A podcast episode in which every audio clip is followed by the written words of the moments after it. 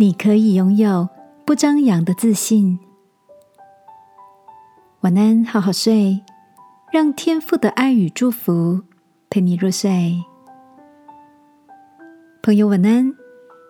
今天的你有新的学习吗？前天我在网络上参加了一场直播讲座，讲者是个中文说的很流利的美国心理学教授。在他的分享中提到了面对赞美的文化差异。他说，他的美国朋友如果受到了赞美，大多会称谢、欣然接受；但在亚洲，当人们面对赞美，有些人会很谦虚的说：“哪里哪里，你过奖了。”讲者说，他一开始不太懂“哪里哪里”。跟过奖的意思。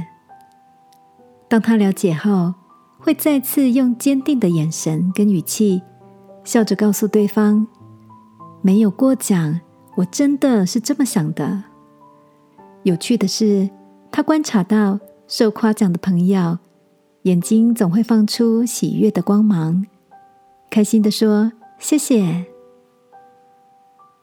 这个细微的观察让我想起。过去面对赞美时，也曾经有过不好意思接受跟受宠若惊的心情。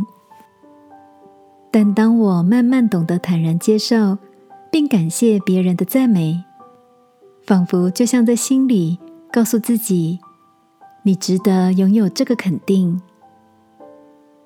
亲爱的，现在的你面对他人诚心的鼓励。也拥有感谢、笑纳的自信吗？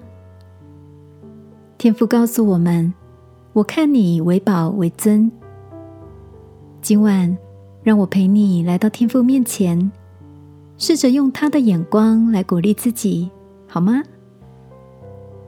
亲爱的天父，我相信我的受造是奇妙的，我选择自信的接受别人的肯定。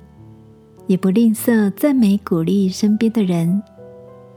祷告，奉耶稣基督的名，阿门。晚安，好好睡。祝福你有着独特的自信美。耶稣爱你，我也爱你。